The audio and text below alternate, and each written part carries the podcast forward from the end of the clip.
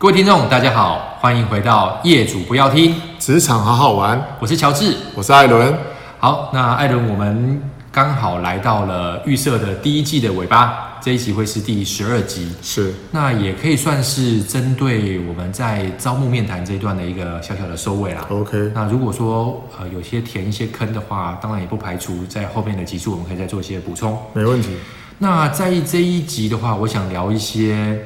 跟我们目前常被询问到的，就是哎，时间已经进到了。如果说您现在是大三或大四或硕一或硕二的学生的话，嗯、马上面对到离职场越来越近了。是。那呃，如果还有时间的话，除了我在履历、我在面试上面做一些准备之外，我还有哪一些加分的项目？那举例来说的话，像会有些人问说，哎，那除了学历，我毕业的这个学校或科系热不热门之外的话，哎哎，乔治、艾伦，我们我有没有哪一些可能可以在履历履历当中呈现出呃比较出众的或者与众不同的地方？你提到可能是有有关于加分吧？我们之前好像前几集有提到社团经验，或者是可能跟老师呃进行一些研究。对，那这个是比较偏向于在学校阶段。我最近有一个例子哦，因为我最近有在学校呃跟学生做一些互动，学生常常问我说：“老师，我想问一下，我现在要打工哦，可是学校又要，比方说有去呃办相关企业的参访或是研讨会的这个邀约，可是我因为我要打工诶，那因为现在学校课程这么少，我打工我该怎么办？我就会反问他：呃，你在哪里打工？”那赚的钱可以用在什么用途？可是换个角度，我就会我就会请教这个学生：那如果你去研讨会，他可以给你一样什么东西？嗯嗯。那这两个其实是是天平的两端，一个是可以赚到钱，一个是可以拓展视野。但是这个视野对实际上工作又没有太大的帮助。嗯哼。那这件事情，我认为啦，取决在于。这个研讨会能不能对你的下一个职场，或是你在找工作当中做做加分？比方说您是光电系的，或是你是电机系的，或是你是机械系的。哎，现在蛮多有关于什么设备展啊、自动化控制展啊、光电展啊，或是相关的一些多媒体呃设备展之类的，这些东西可以让你第一个去看到别人其他公司有一些好的。这个发展发展方向，或者是企业的运营模式，或是设备新的技术的推广，它可以让你在你的视野当中会有不同的展陈。那当然说哦，你看完之后可能哦走马看花，可能不见得得到一些新鲜的资讯。可是如果是我，我会比较倾向于对学生来说，可以多出去外面看看，因为看一个展可能不需要花钱，但是你花了可能三四个小时，你可以得到不同的经历。跟不同的启发，这边我是觉得它是一个一个加分的效果啦。那那如果你选择去打工，那也许你可能可以得到金钱上的实时回馈，或是可以跟主管之间有个很好互动，都 OK。但是取决于在你针对哪个部分。我不知道乔治有什么看法。嗯，我大概会用一个标准来做切分哦，就是说，如同刚刚艾伦所提到的，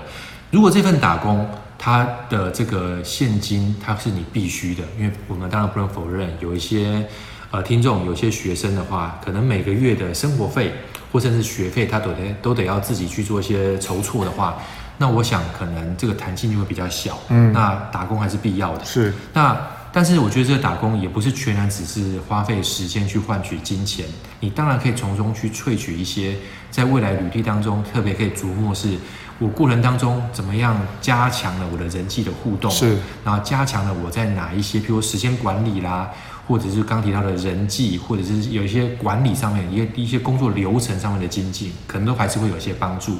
那当然，另外行有余力的话，呃，可能不会需不需要说把时间投入在太多在打工的话呢？特别这个打工对于你未来的工作比较没有关联性的话，我反而会支持是多去看，因为。这些可能虽然说在目前可能呃这个对于你现况的影响不大，但是它很有可能会变成你在履历当中的一个小小的亮点，能够脱颖而出，跟别人比较不同的地方。OK，因为其实像像对我而言啊，我读书的时候，呃，我非常喜欢去看展，因为看展第一个见多识广，你可以了解呃目前现在产业上的一些趋势跟脉动。这个部分其实如果你去面试，面试主管更期待说你对这件事的看法，也许你透过别人已经有的现成的东西，会让你有一些不同的启发啦。那它是不是一个想象的画面，而是真的实际上落实在产品当中？那这是第这这是我我提到的一个点哦。另外一个还有学生有问我说：“老师，我现在大四，我需不需要再考研究所？”对，我觉得这也是另外一个议题啦。就是因为毕竟硕士跟学士的薪水，毕竟有个五千到七千块的差距，可能有对。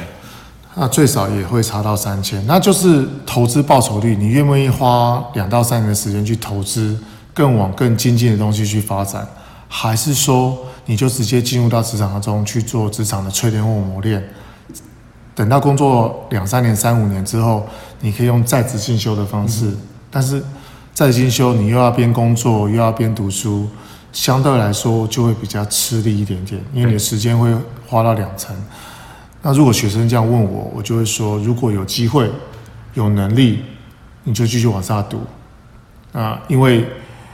也许你是一个很有能力的人、很有想法的学生，但是它就是一个门槛啊。那门槛在那地方，你是过不去。我常跟学生分享个例子，说很多的这个航空业是叫空姐、外贸，然后谈吐都是基本的这个要求，但是它有一关卡的，就是。身高限制，对啊，你身高一卡了，你再有条件、再有能力，你就是够不了那个门槛，我觉得比较有些可惜。嗯嗯。但是你在找工作，它其实那个门槛并没有像这个你你身体的结构卡得这么死，它是可以做一些堆叠或加成的效果啦。那如果时间你现在还有大概半年到一年，呃，如果你没有想要继续往上面晋升，你可以多去参与一些呃实物的研讨会。哦，或者是参展的机会，让你见多识广。那如果你时间允许，其实可以去补个习，去往后面，呃，往往更好的领域去发展，读更高的这个学历，我觉得也不是坏事。哦，所以这是我个人的浅见呐。那终归刚才如同乔治提到的，呃，收敛的结果，我觉得对大家来讲都是一个无形当中的能力的培养跟提升。嗯，确实，确实。我顺着刚刚艾伦所提到的，第一个是确实有一些工作，念不念硕士班，它会是一个硬指标。举个例来说，像是呃我的本门的学科，在心理学这边来看的话，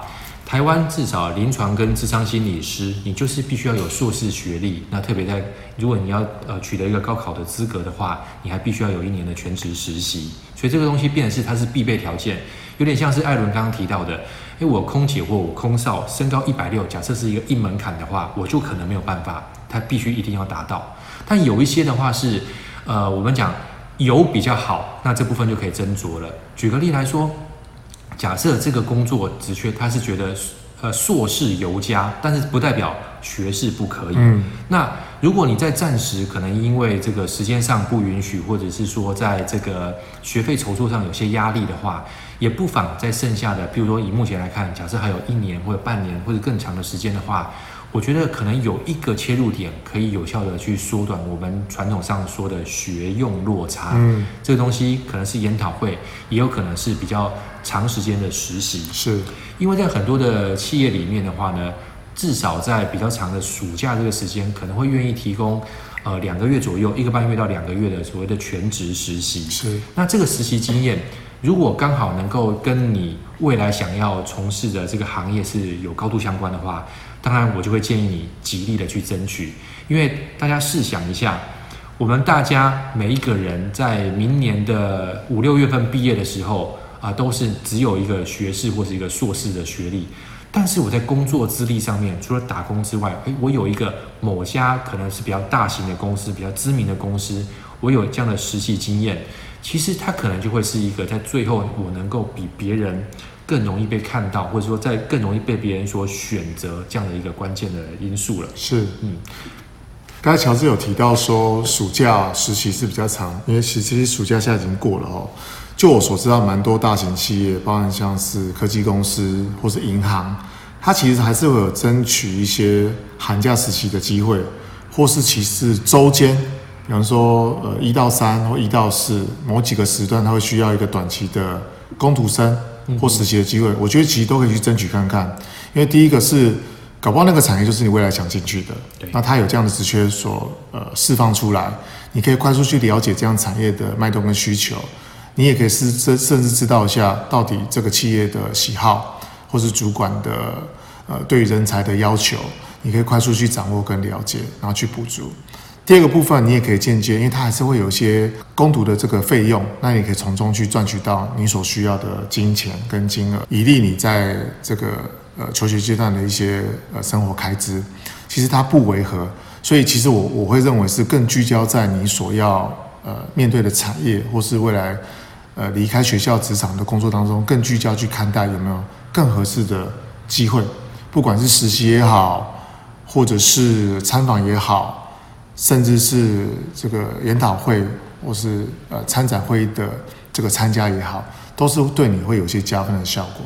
对，那我这边也做个简单的补充。其实，呃，因为很多的学生也开始更早的开始关注他在就业的部分能够做哪些前期的准备，所以其实我们也有发现，在很多特别是大公司的实习啊，无论是刚刚提到的暑期实习，或者是这个周间的攻读的话，其实竞争会越来越激烈。那我们在这一块的话，也会提醒，如果诶听众您刚好是希望这部分做准备的话，那我们只能说。越早的准备会越好。是，跟第二个是在这个实习的争取上，心态面可能要调整。第一个是我们也常常观察到，呃，这不能说错，但是我们很难想象是你如果没有社会的工作经验，你能够在这一个半月或两个月的实习，真正学到什么很深很广的东西不容易。嗯，但大体上你有机会的话，是看到一个工作的全貌。是，那他当然能够给你很充分的资讯是。这家公司在你毕业之后，是不是希望能够极力争取的？是，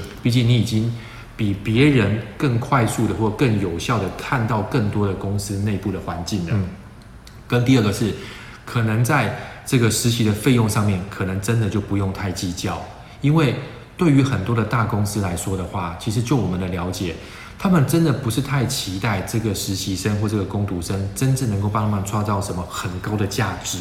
他们是希望有点像是雇主品牌，让这些学生进来之后，知道这家公司的很多还不错的地方，他们回去之后可以帮忙做一些宣传，做一些雇主品牌的推广。是，所以我们这边也希望说，建立这样子比较正确的心态是，可能这样的实习与你所预期到的薪水可能会有落差，嗯，甚至我们有听过有一些是，呃，有些学生是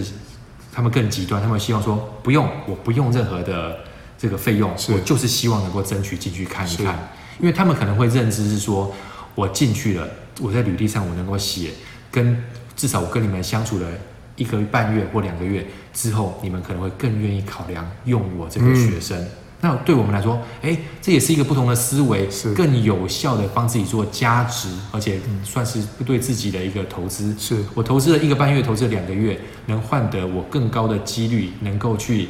呃，成功的进到我所向往的企业，我会觉得这也是一个不错的盘算，或者是一个很高 CP 值的选择。是，嗯，不晓得艾伦这边怎么看？嗯，我觉得这个方向其实其实会让让我们的听众有有不同的这个启发，就是你先要取得一个东西的时候，你是看待这个利还是本？哦。就是你你要这个利，你可以得到可能一天的薪资或是一个月的薪资，还是我愿意先投资我自己，然后待来年或是呃三四个月之后的入职机会，我多了一个比人家更容易被争取到的机会。我觉得这是两个不同的角度来看事情。但是对我而言，我反倒比较喜欢后者。嗯哼，就是哎，这个年轻人够积极，那也许他不在乎的是金钱跟金额，他更在乎的是实质上能够进到产业界能够磨练的机会。我觉得那是态态度面的展现了。那当然不无非，呃，金钱也是一个非常重要的指标，那就是取决于对我个人而言，我更在乎的是，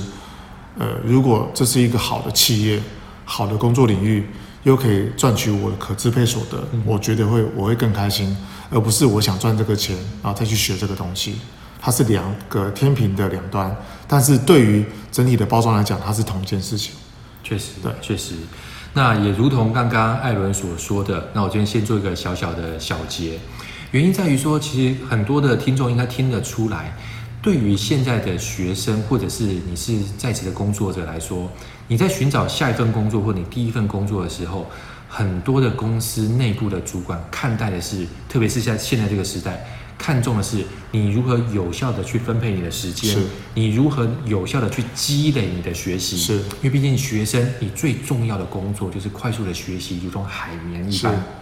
所以说，我们在这边也会给呃我们的听众一个建议是说，如同刚刚艾伦所提到的，我们很看重的是，或者说企业主很看重的是。这一个求职者如何能够在有限的时间之内，毕竟大家每一天都是二十四小时，你能不能透过各种不同的方式，快速吸收你的知识，累积成你的专业技能？当他们当然会更希望，或更希望能够争取这些这样子的人才加入，因为可预期的他们会持续这样子的一个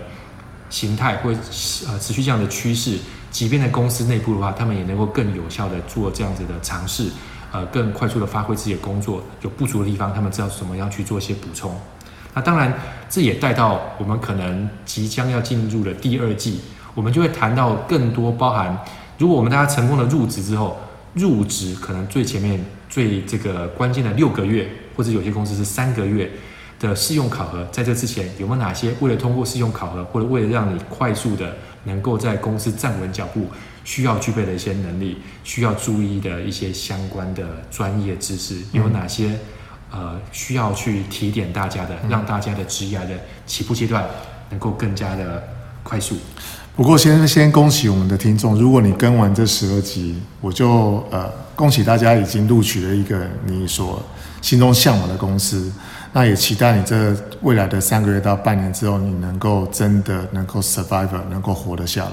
所以敬请期待我们后续的一些频道的内容，我们会协助大家怎么样，又透过有效的一些经验的传递，或是知识的累积，或技能的提升，让你能够在你的职场当中各得心应手的活下来。